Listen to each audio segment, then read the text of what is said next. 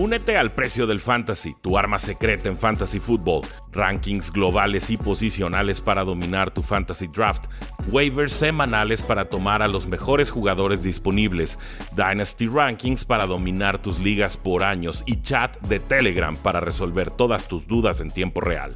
Visita stam.store diagonal precio NFL o da clic al link en este episodio para suscribirte.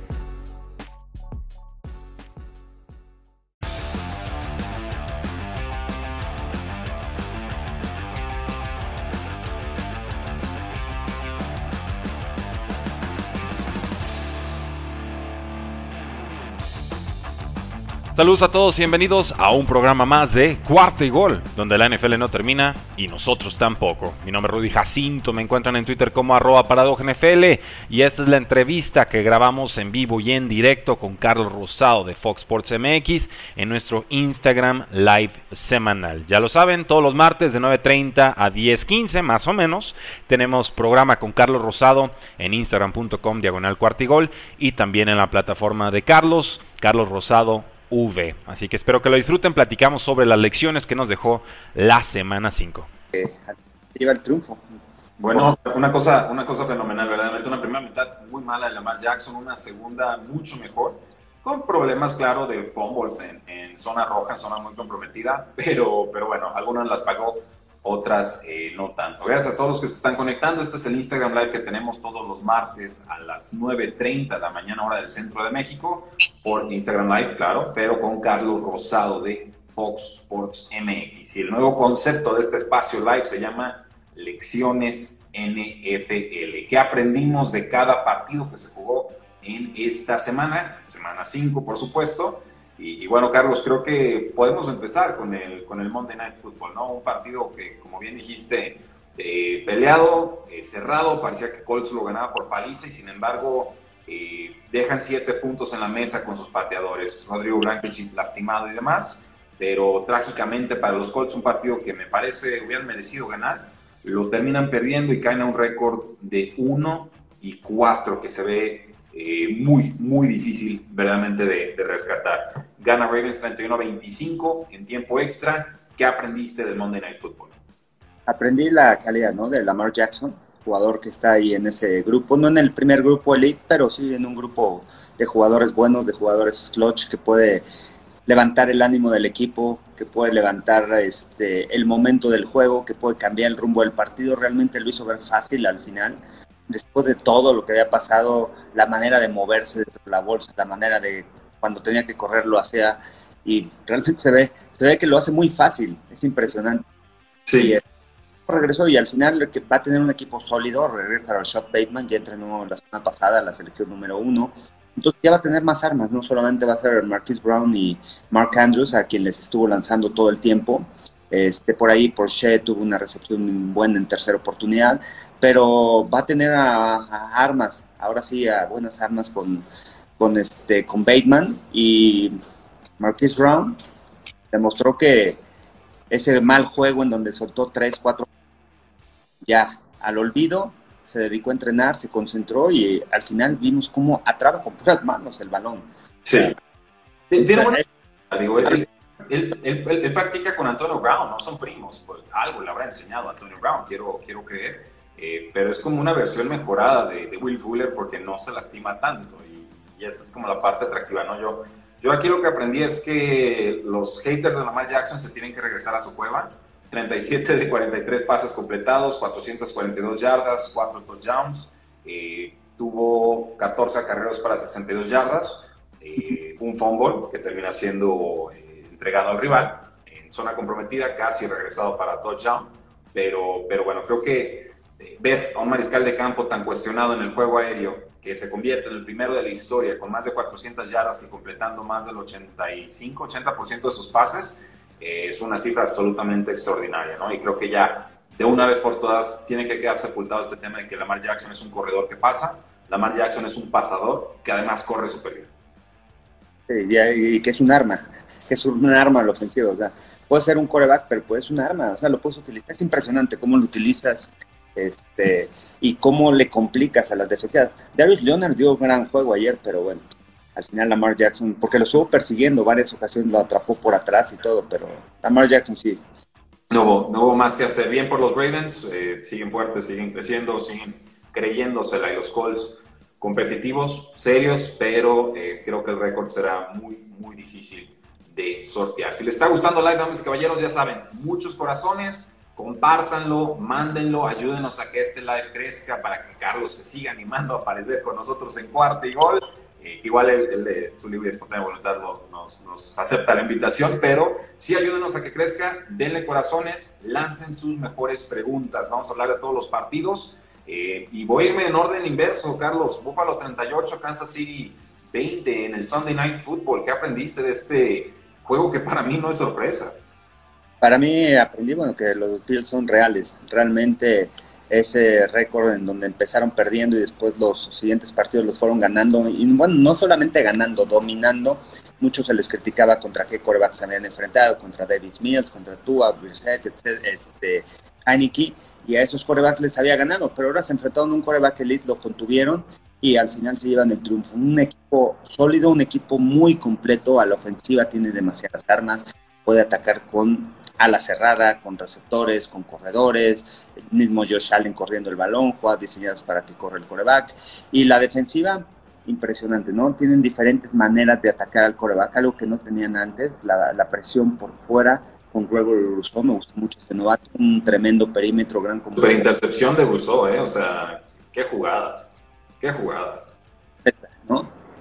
Y este y me quedo con que los Bills son el mejor equipo de la NFL, no solamente de la nacional, digo de la americana, perdón, son el mejor equipo de la NFL arriba, arriba de, Arizona, aunque va invicto. ¿eh? Y, posiblemente arriba también de los Chargers. Yo quiero verlo contra los Chargers porque está bien crecido Justin Herbert. Eh, Chargers gana 47 a 42 contra Cleveland en uno de los partidos más emocionantes de esta joven temporada. Eh, un tiroteo ida y vuelta, muy, tres touchdowns de, de, Austin Eckler, más de 400 yardas de Justin Herbert, un partido casi perfecto los Browns a la ofensiva y sin embargo no alcanza porque le dejan suficiente tiempo a Justin Herbert para hacerles daño. ¿Qué aprendimos en este juego? Aprendí que Justin Herbert está ahí en la conversación del quarterback más valioso de la NFL. Bueno, no el quarterback, el jugador más valioso de la NFL. Y que Brandon Staley es un tremendo head coach. Que realmente tomaron la decisión correcta y fueron con un coach joven que nunca había tenido la experiencia de dirigir a un equipo, sí a una ofensiva, a una unidad, pero no a un equipo. Y ahora me doy cuenta por qué Sean McVay lo, lo, colocó como coordinador ofensivo cuando estaba en los Rams y tomó esa decisión. ¿no? Dice, yo necesitaba a alguien similar a mí y bueno, y rápido. Yo, por defensiva después se va a los Chargers head coach y está haciendo de estos Chargers un tremendo equipo. Pero claro, ayuda mucho lo que está haciendo Justin Herbert. Realmente, realmente el desarrollo que ha tenido este chavo es, es impresionante llamarse la atención en tan corta edad, tan joven, 23 años y bueno, segundo año en la NFL no es nada fácil. Entonces, y, bueno, y está procesando jugadas de forma maravillosa y completa pases increíbles en terceras oportunidades. Sigue produciendo Justin Herbert yo te lo decía en el programa de ayer con Buenos Días Fútbol, pues ya para mí Herbert póngalo en el grupo de Mahomes, si quiere abajito, pues va. Pero fue a su casa y le pegó y le pegó en serio, ¿no? Entonces, eh, no, no es poca cosa lo que está haciendo Herbert. Pregunta Pablo Gordotz, eh, perdón, eh, ¿cómo vieron el juego de ayer? Ya lo platicamos, que ha grabado el programa, pero básicamente Lamar Jackson sabe pasar. Creo que esa es la, la reflexión más importante de, de, esa, de esa jornada. Vaqueros 44, Gigantes 20, muchas lesiones de los Giants, Saquon Barkley, Kenny Goladay, eh, se me está escapando el mismo Daniel Jones, el coreback, ya estaba fuera Sterling Shepard. Eh, ¿A dónde se hacen estos gigantes? ¿no? ¿Qué aprendimos de este partido? Aprendemos que Tron Dix es el defensivo del año, que, va, que vuela para defensivo del año. A mí me gusta mucho. Este, viendo un poquito más los highlights, habiendo visto el partido, completo, pero este, lo que hace Trevon Dix, el pase interceptado, cómo ya lo habían rebasado, cómo cierra los espacios. Es impresionante lo que hace en cuestión de su técnica como corner. No es nada fácil, obviamente el juego de receptor y todo antes de llegar a Alabama y después de ahí hicieron la modificación, lo cambiaron de corner, pero lo que está haciendo es impresionante con los vaqueros de Dallas. Una defensiva sólida, sí fueron los gigantes, por la semana pasada los gigantes este, le ganaron a los Santos a domicilio con un tremendo Daniel Jones. Y los Cowboys, un equipo sólido, no sé de Arizona, pero están ahí, van a ser contendientes. ¿eh? Ahora sí los pongo como contendientes a los Cowboys, completo, equipo completo con ofensiva y defensiva. Este es su año, dicen los fans de Cowboys, lo dicen cada año, pero puede que este año sí sea de a de veras. Si puede Cruz Azul, ¿por qué no va a poder? Los vaqueros Dallas. Veremos, veremos. Eh, los dos de Chicago 20, Las Vegas 9. Eh, y aquí, bueno, tenemos que hacer el paréntesis, por supuesto, Carlos. Yo no recuerdo un episodio similar de que a media transmisión salga Adam Schefter, se ahorre el tweet, porque eso ya es muy extraño que no nos lance el tuitazo al canijo. Eh, creo que la televisora lo obligó. Y dice, oigan, John Gruden acaba de renunciar como head coach de Las Vegas Raiders por correos que han surgido del 2011 al 2018 eh, surgidas de una investigación a la franquicia del Washington Football Team, con correos que se mandaban ida y vuelta él y Bruce Allen, quien ya fue despedido por toda clase de temas de acoso sexual y, malas prácticas institucionales. Y bueno, eran correos que al parecer incluían eh, insultos racistas, incluían comentarios homofóbicos, como eh, criticar la contratación en su momento de, de, este pass rusher que tomaron los Rams, ¿no? De Michael Sam, comentarios sexistas, como por ejemplo porque habían eh, criticando que hubiera referees mujeres en la liga, eh, insultos muy fuertes, ¿no? Este, que no voy a repetir aquí contra el mismo comisionado, ¿no? Pero llamándolo eh, mil veces más grave que llamarlo un cobarde, ¿no? Si se pueden imaginar la, declaración. en fin, toda una serie de, de, correos, temas preocupantes. Sale un artículo en el New York Times y pues en medio tiempo nos dicen, John Gruden ya no es head coach del equipo. Quedará el personaje de equipos especiales, pero pues bueno, Chicago 20, Raiders 9 y luego les cae este, este bombazo, se le, se le rompe la temporada a los Raiders. Y creo que ya sabían, ¿no? Yo creo que ya en, los Raiders ya se sabía desde la semana pasada, fue, fue, la semana pasada, ¿no? Que salió en la noticia en el New York Times. y yo creo que ya desde ahí traían problemas y se vio reflejado al final en el partido, ¿no?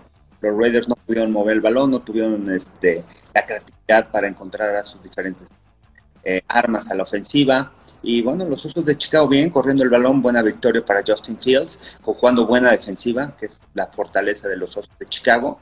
Pero bueno, yo siento que fue reflejo de todo lo que lo que con John Gruden, se esperaron hasta el Monday Night. Y aparte, ¿hasta dónde, no? O sea, te esperas el juego estelar donde toda, tienes captada toda la atención del, de, la gente, de, de, la gente del fútbol americano que está viendo la NFL el Monday Night y de repente sacas este, esta noticia, ¿no? Entonces, este, lo planearon bien y de lo que está sucediendo en Las Vegas, más allá, porque al final, como quiera, como jugador te das cuenta, te das cuenta de, lo que está sucediendo, de que tu head coach problemas, de que, de que está esto y, y ahí estaba con, con, Marco el tema de, de Gruden, ¿no? Hay veces que tú dices cosas y las dices pensar, pero ya cuando las escribes, es que estás pensando, estás razonando las cosas eso es mucho más grave. Sí, no, yo estoy seguro que todo México y Estados Unidos ha pensado peores cosas del comisionado Ray Rodé, por ejemplo. Pero una cosa es pensarlas, otra decirlas, otras decirlas al aire y otras ponerlas en correos y además estarlos mandando a correos de la misma NFL, que tarde o temprano, si sabes, o sea, correo arroba nfl.com es de NFL, punto. Ellos tienen derecho a ver y mover y hacer y deshacer. Entonces, aquí entra la misma lógica de si es compu de chamba, pues para cosas de chamba, ¿no? Y si tienes que hacer tonterías, pues hazlo por lo menos en un equipo personal, ¿no? Y ten cuidado de a quién y cómo. O sea, vamos, entiendo el despido como tal, me sorprende la forma en la que se da, pero ya reflexionando un poco, pues tampoco, porque la NFL siempre va a buscar este, este impacto, este drama, estos momentos estelares, y pues quieren mandar un mensaje. Estas cosas ya no se toleran en la, en la National Football League, ¿no? Entonces, pues sí, parece que cortan de tajo. Aquí un mensaje muy claro de que el Boys Club, ¿no? De que estos este, grupitos compartiendo fotos de porristas de Washington desnudas, cosas así, eh, no van a proceder y no van a ser toleradas, o sea, completamente fuera de lugar. Eh, pero increíble pensar que la carrera de John Gruden, a quien le quedan todavía seis años de contrato en Las Vegas, se acaban por, por correos de cuando ni siquiera estaba empleado en la, en la National Football League, Carlos. Y un contrato de 100, eh, de 100 millones, ¿no? Por 10 años, el que tenía Gruden. Al final nada más cuatro los que está aquí en el equipo. Aquí también lo que me sorprende es quién mandó también esa información al periódico, al New York Times. Eh, quién es el que manda toda y filtra toda esa información para que pues se haga eh, viral todo este tipo de, cosas con John Gruden. Terrible, terrible. Pero bueno, la, hubo más en la semana 5, tenemos que platicar de ello. Eh, Arizona 17, San Francisco 10, intenta Trey Lance, no lo consigue. Eh, ¿Qué aprendimos de este partido, Carlos? Porque al inicio y al final Cardinals estuvo bien. Lo que fue el trámite intermedio, eh, hay posiblemente algo de preocupación. ¿Qué aprendimos? Que San Francisco, su coreback titular Jimmy Garoppolo, Trey Lance no está listo. Se había hablado de que no estaba listo para la NFL. Se ven en los videos cuando ha entrado, todavía no está, todavía no tiene esa presión, no tiene ese control del balón. El pase que le interceptó muy fuerte, estuvo tirando muchos balazos, no tenía que tirar eh, el balón tan, tan fuerte. Y eh, yo me quedo con eso. De Arizona realmente supo, supo resolver, supo ganar el partido porque estuvo cerca. Paró en cuarta oportunidad y una a San Francisco en la carrera de Troy Lance. Este, al final, cuando la ofensiva no estaba moviendo el balón, el rumbo del partido con el pase largo de Andre Hopkins, después una roja Kyler Murray con Hopkins. Entonces, esto habla de un equipo que le da la confianza, ¿no? Esta victoria fue muy complicada, aunque parecía San Francisco fácil en casa y todo, no, no, no es complicada, rival divisional, y eso les da confianza. Este, están ahí peleando y para mí también son contendientes, van a estar ahí en postemporada y ojo con los Cardinals. Ah, aunque lo más importante es cómo cierren la temporada, ¿no? Que se mantenga bien este sano Kyler Murray, que es lo principal para esta ofensiva, lo vimos el año pasado, pero tiene muchas armas con que atacar.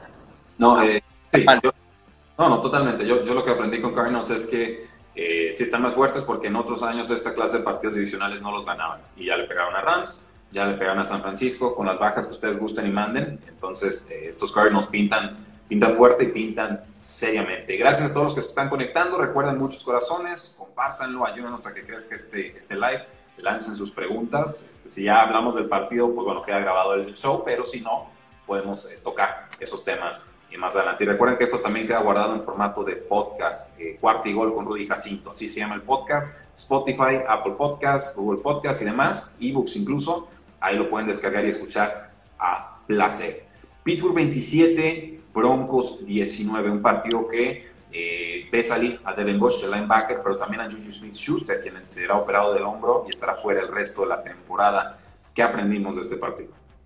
Bueno, que no hay que dar por muertos, ¿no? A los Steelers después de derrotas en forma consecutiva, de que Roethlisberger había sido impreciso en sus envíos, empieza el partido y se van arriba en el marcador, ¿no? Y eso les permite establecer su plan ofensivo, su plan de juego, que era correr el balón mucho más, darle el balón de más de, más de 20 veces a Najee Harris y la línea ofensiva respondió. Al final lograron hacer jugadas grandes y eso fue lo que le ayudó al equipo de Pittsburgh, empezando con el pase a Deontay Johnson. Y bueno, Chase Claypool levantó la mano, segundo año, y aquí estoy a ver, se lastima Julius smith que yo voy a ser el receptor número uno, y está convertido, ¿no? En ese receptor y tiene que ser la mancuerna con, con Ben Roethlisberger. Pero al final, lo que les ayuda a los Steelers me parece que es el ataque terrestre y es lo que les ayuda a evitar también que Roethlisberger esté lanzando el balón 40 veces por partido. Claro, yo, yo, aprendí que hay esperanza con esta línea ofensiva de Steelers. Eh, tres cuartos de Steelers, el último fue de, fue de eh, obviamente las Panteras, pero habían hecho suficiente bien los Steelers para sacar el resultado en casa. Eh, esta línea ofensiva no, no hizo aparecer a Von Miller y eso, bueno, estoy, estoy, confundiendo el partido, dije Panteras, perdón, Broncos. no pudieron los Broncos por, por Terry Bridgewater, todavía se me cuatrapean de repente los, los corebacks, pero y que ya deje de cambiar de equipo, ¿no? Eso, eso ayudaría mucho para poder recordar. Eh, por eso yo sorprendí que la línea ofensiva de Steelers, con su juventud, sus problemas y demás, eh, puede mejorar y que sí hay síntomas de que está sucediendo porque por ahora Von Miller, después de una campaña en la que ha tenido cuatro capturas y media, eh, no es poca cosa. Entonces, bien ahí por los Steelers, van avanzando. espero que no queden en, ahora sí que en petardazo y ya no los volvimos a ver este, este año. Filadelfia 21, Carolina 18. Tres intercepciones de Sam Darnold, muy errático. ¿Qué aprendimos de este partido? Yo aprendí que Carolina sin Christian McCaffrey realmente baja mucho el nivel del equipo. Eh, 70% de las jugadas ofensivas van con él, son jugadas productivas. A pesar de que Shuba Hubbard corrió para más de 100 yardas, necesitas esa arma, ¿no? Uh, Shuba Hubbard es un corredor, Christian McCaffrey es un arma a la ofensiva. Lo puedes utilizar en diferentes formas y te cambia el plan defensivo para detener esta ofensiva. Es lo que aprendí en este partido y que, bueno, al final tampoco es tan real esa defensa de, de las de la que se... Yo, a, mí sí me gusta la defensa, pero vamos, es que... No, Shaq Thompson no sé si jugó en el partido, este, estaba tocado después del partido. Tiene una línea defensiva rápida y todo, pero no es esa esa defensiva uno de la NFL. Sí, no, no es asfixiante, la unidad no es asfixiante definitivamente. Eh, y faltan cornerbacks, ¿no? City Horn y todavía falta Stephon Gilmore, o sea, van a mejorar. Aquí se trata de ser suficientemente buenos y tener un récord suficientemente digno para que cuando lleguen esos refuerzos, esa caballería, pues puedas pelear por el, lugar de postemporada. Yo, yo de este juego aprendí que Pantera sigue interesado en Sean Watson. Ahí, la, ahí lo voy a dejar. David Tepper es muy agresivo, es el dueño de, las Panteras de Carolina. Siguen interesados en Sean Watson y, pasamos al siguiente, al siguiente partido. Eh, Packers 25, Cincinnati 22, tiempo extra. 5 eh, goles de campo fallados. Finalmente Mason Crosby resuelve con una de 49, pero pues yo aprendí en este partido que nunca hay que fiarse de un pateador, porque si a eso llega a las circunstancias, salvo que se llama Justin Tucker, puedes vértela muy mal. Increíble, ¿no? Con lo que sucedió esta semana, fueron 13 puntos extras fallados, récord, puntos extras, no goles de campo, puntos extras. Punto. Este, yo lo que aprendí es que los Bengals sí son reales, es un equipo que va a estar ahí peleando, ojo, ¿eh? tienen buen equipo, buena defensa. Jamar Chase va a ser muy, muy fácil, se ha adaptado rapidísimo a la NFL eh, y tiene una defensiva eh, buena hasta ahí, no excelente, pero es una defensiva que te mantiene durante el partido. Y de los Packers y las lesiones, se les vio complicado, eh, iba a ser un partido difícil, pero al final tienen a Rogers, clutch player, tercera oportunidad largo, conectó con Randall Cobb, los acercó para el gol de campo y le dieron la confianza. Al final hay que darle la confianza a Mason Crosby, aunque ya había fallado goles de campo, no importa, vámonos, metes el bueno y se acaba, ¿no? Con eso por lo menos borras tus errores, los tres goles de campo fallados. Un, un ratito, un ratito. Mason Crosby tiene de repente estas rachas de que falla tres, cuatro y al siguiente partido se repone, pero pues bueno, casi les cuesta el, partido. Yo aprendí que Jamar Chase ya el receptor número uno de la NFL, o sea, desde ya.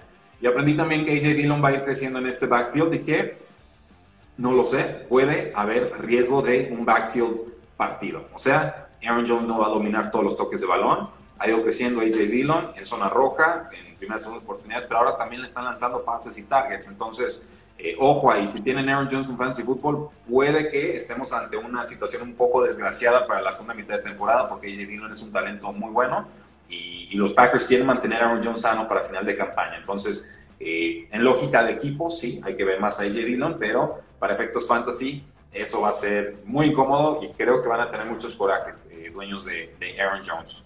Patriotas 25, Houston 22. Llega David Mills y le hace un buen partido a Belichick como novato. Eh, un partido de un rookie de este calibre, yo no lo recuerdo desde, pues desde Russell Wilson en su primera temporada, ¿no? ¿Qué aprendimos? Eh, bien preparados, puedes ahí derrotar a los Patriotas de Bill Belichick, ¿no?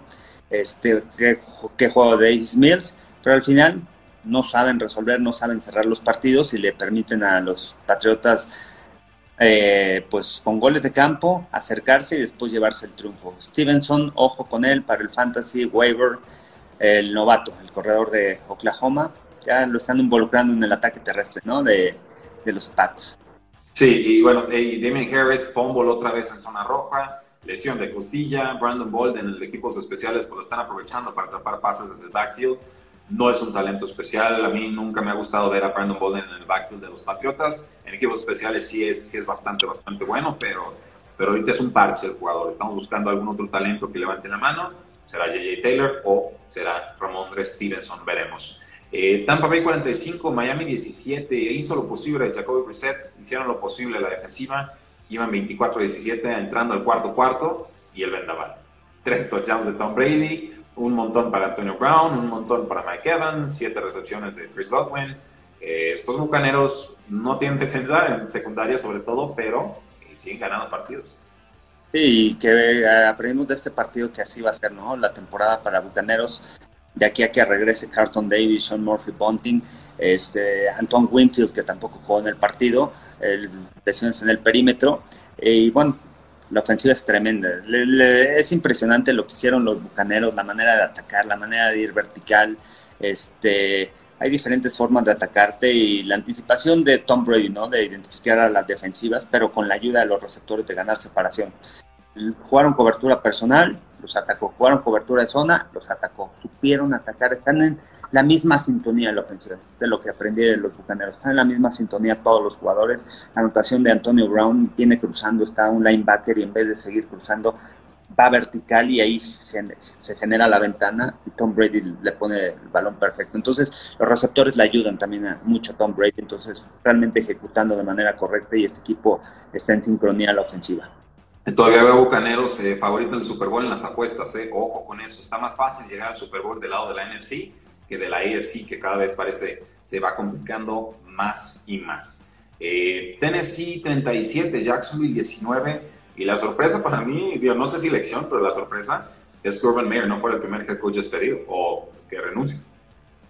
Sí, increíble, ¿no? Lo que sucedió después del jueves por la noche, de que no viajó con el equipo, más allá de lo que pasó después, pero el hecho de no haber viajado con el equipo y de que, bueno, tiene un récord que no ha ganado ni un partido en la NFL.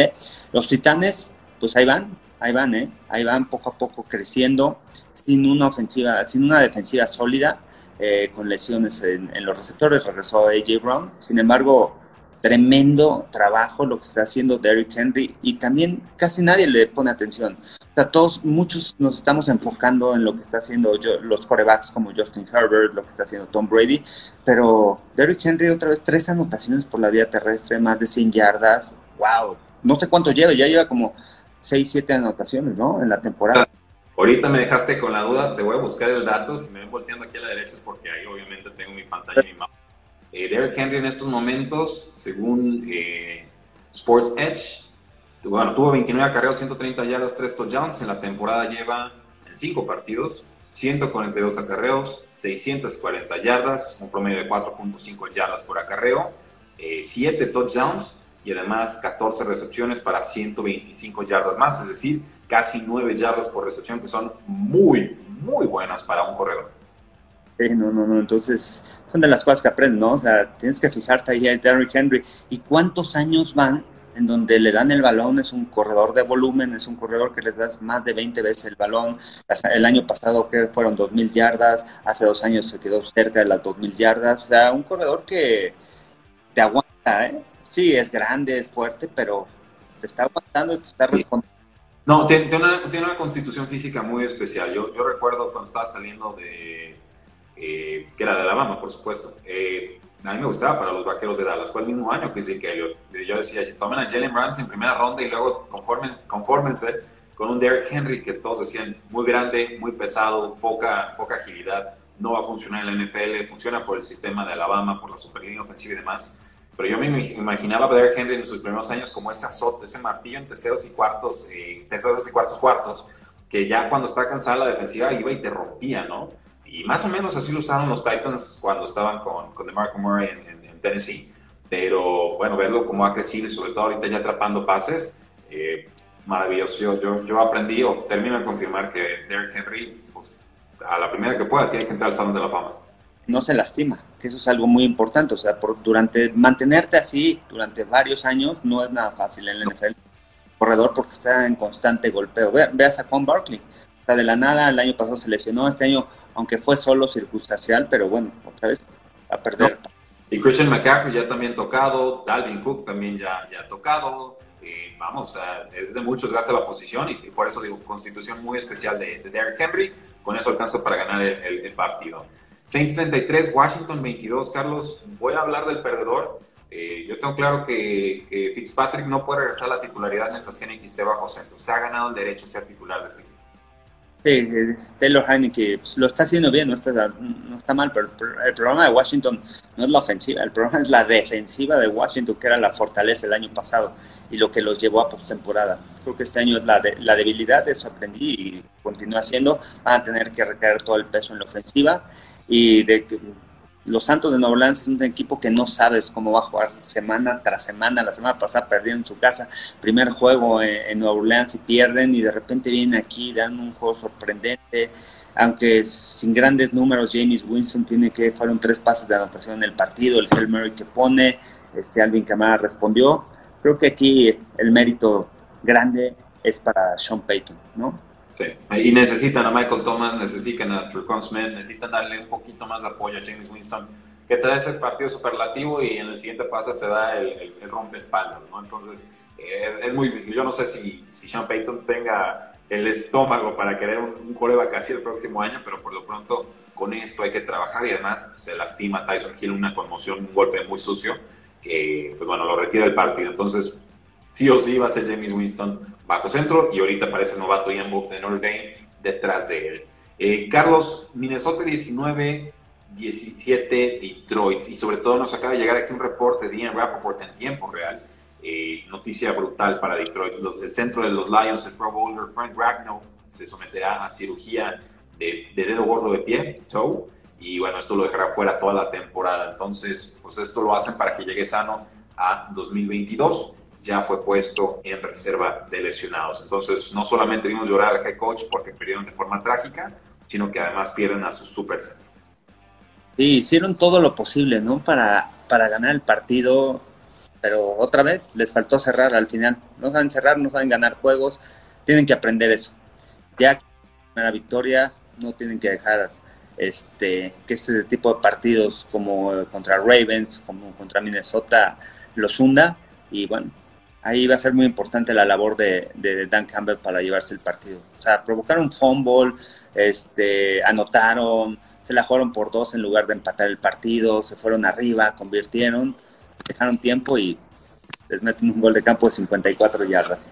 Entonces, van a llegar las victorias para Detroit. Tienen que están jugando bien dentro de sus posibilidades y limitaciones. Eh, pierden a Cuente, sí, pues que es un receptor que a mí me gusta, ha estado ascendiendo en, esta ofensiva, pero pues bueno, sabíamos este año iba a ser de reconstrucción han competido más lealmente, más noblemente de lo esperado, pero sí, sí es trágica la forma en la que ha perdido Lions estas últimas dos, dos, semanas. Creo que lo que aprendí es que el maleficio de los Lions es más grande que el maleficio de pateadores de los vikingos de Minnesota. En el partido londinense, Atlanta 27, eh, Jets 20. Eh, aprendí que cada Pitts es de veras, pero que no podemos esperar actuaciones así todas las semanas porque sigue siendo un Tyrant novato y los Jets dieron muchas facilidades y además no jugó Calvin Ridley. Entonces, no es lógico ni es justo pedirle esta clase de partidos a Kevin Pitts todas las semanas, siendo apenas un, debutante en la NFL. Y bueno, yo lo que aprendí es que Matt Ryan todavía sigue en ese nivel, ese buen nivel de quarterback de la NFL. Llevó al equipo, encontró a sus receptores, el Patterson, cuánto tiempo. Eso es una historia de éxito, ¿no? Lo de el Patterson, cuántos años en la NFL, siendo jugador de equipos especiales, yendo al Pro Bowl como equipos especiales, pero hasta ahí, ¿no? No está muy limitado y ahora ya fungiendo un rol mucho más importante a la ofensiva. Ya un arma a la ofensiva en donde lo utilizan de corredor, de receptor y que está generando ya. Y por el otro lado aprendí también que a Zach Wilson le falta mucho todavía de madurar en la NFL, muchos pases, muchas equivocaciones en pases que tenían fácil a sus receptores, entonces le está pegando, le está pegando la NFL y hay que ver cómo se cómo responde cómo trabaja, cómo empieza a, borrar ese tipo de errores y aprender de, todas estas lecciones que le ha dejado la primera, eh, los primeros cinco partidos en la NFL. Vaya que sí, gracias Jorge Gardúo, perdón, está conectando, j.manuvg. Gracias a todos que siguen conectados con nosotros. Ya saben, corazones, likes, shares, ayúdenos a que este live crezca todos los martes de 9.30 a más o menos 10.30 de la, de la mañana, pero bueno, tratamos de dejarlo un poco más corto porque seguro Carlos tiene muchísimo, muchísimo que hacer en esta semana y en este día sobre todo. Carlos, eh, cerremos entonces con el Thursday Night Football. Rams 26, Seahawks 17, se lastima Russell Wilson, estará fuera, las expectativas son de 4 a 8 semanas, eh, con una doble fractura en el dedo medio de la mano derecha. Entra Gino Smith, lanza un touchdown, siguiente serie ofensiva, intercepción que no necesariamente es culpa suya, pero sí nos muestra las limitaciones que tendrá esta, esta ofensiva de Seahawks sin Russell Wilson. Sí, por ahí si les hace falta un coreback y Gino Smith lo pueden tener ahí en la banca. En caso de que no haya otro coreback y creo que ahí va a generar algunos puntos, sí, obviamente cuando descanse tu coreback titular. Eh, los Rams, los ajustes que hicieron en la segunda mitad, mucho mejor, eh, mucho más preciso. Eh, Matthew Stafford en sus envíos, encontrando a sus receptores, Robert Woods, buena noche, también Cooper Cup, este, pero cómo ajustó, ¿no? Después de que empezó y unos pases muy arriba a los receptores, los volaba, etcétera, se concentró con lesión en el dedo, regresó al partido y llevó a los Rams al triunfo. me gustó el trabajo de Matthew Stafford porque muchas veces en este partido te empiezas a desconcentrar y las cosas no empiezan a salir como quieres. Él corrigió y en la segunda mitad le dio otro, otra dinámica a la ofensiva y pudieron ganar en el encuentro. Sí, entonces bueno, esas fueron las lecciones de la semana 5 con Carlos Rosado de Fox Sports MX. Eh, Doc Clipman, eh, Clima, perdón, en Twitter nos dice, los Chiefs están buscando o habrían preguntado por el corredor Marlon Mack de los Colts, un jugador que ya aceptó con su equipo ser cambiado esta eh, temporada. Y recuerden, los Chiefs perdieron a Clyde Hiller por varias semanas por una lesión de MCL en la rodilla, por supuesto. Entonces, ni Daryl Williams ni parece Jerry McKinnon le llenan el ojo a Andy Reid y compañía. Marlon Mack, si llega, sería el, para mí el, titular eh, indiscutible. Entonces, a monitorear esa situación. Si tienen muchos padres en sus ligas de fantasy fútbol, pues tómenlo. Marlon Mack ahí en el fondo de la banca, denle una semana, no funcionó, lo tiran y agarran a alguien más, pero por ahí podríamos tener un corredor, una ofensiva muy explosiva. Carlos, eh, ¿cómo te encontramos en tus redes sociales? Estoy en Twitter, en TikTok y en Instagram, arroba Carlos Rosado V, Facebook Carlos Rosado 15 y YouTube Carlos Rosado Sports. Buenísimo. A mí me encuentran en Twitter como arroba NFL, encuentran a Cuarta y Gol en Facebook, en Twitter, en Instagram, en YouTube, en Twitch, en TikTok, como Cuarta y Gol con letra, todo de corrido. Veo que Mario Escanga se acaba de conectar. Gracias, Mario. Saludos, espero que todo vaya bien. Y, y, bueno, fuerte abrazo a todos ustedes. Gracias por habernos acompañado el día de hoy. La NFL no termina y nosotros tampoco. Cuarta y Gol. Un corredor, una ofensiva muy explosiva. Carlos, eh, ¿cómo te encontramos en tus redes sociales? Estoy en Twitter, en TikTok y en Instagram, arroba Carlos Rosado V, Facebook Carlos Rosado 15 y YouTube Carlos Rosado Sports. Buenísimo. A mí me encuentran en Twitter como arroba NFL, encuentran a Cuarta y Gol en Facebook, en Twitter, en Instagram, en YouTube, en Twitch, en TikTok, como Cuarta y Gol con letra, todo de corrido. Veo que Mario Escanga se acaba de conectar. Gracias, Mario. Saludos, espero que todo vaya bien. Y, y bueno, fuerte abrazo a todos ustedes. Gracias por habernos acompañado el día de hoy. La NFL no termina y nosotros tampoco. Cuarta y Gol.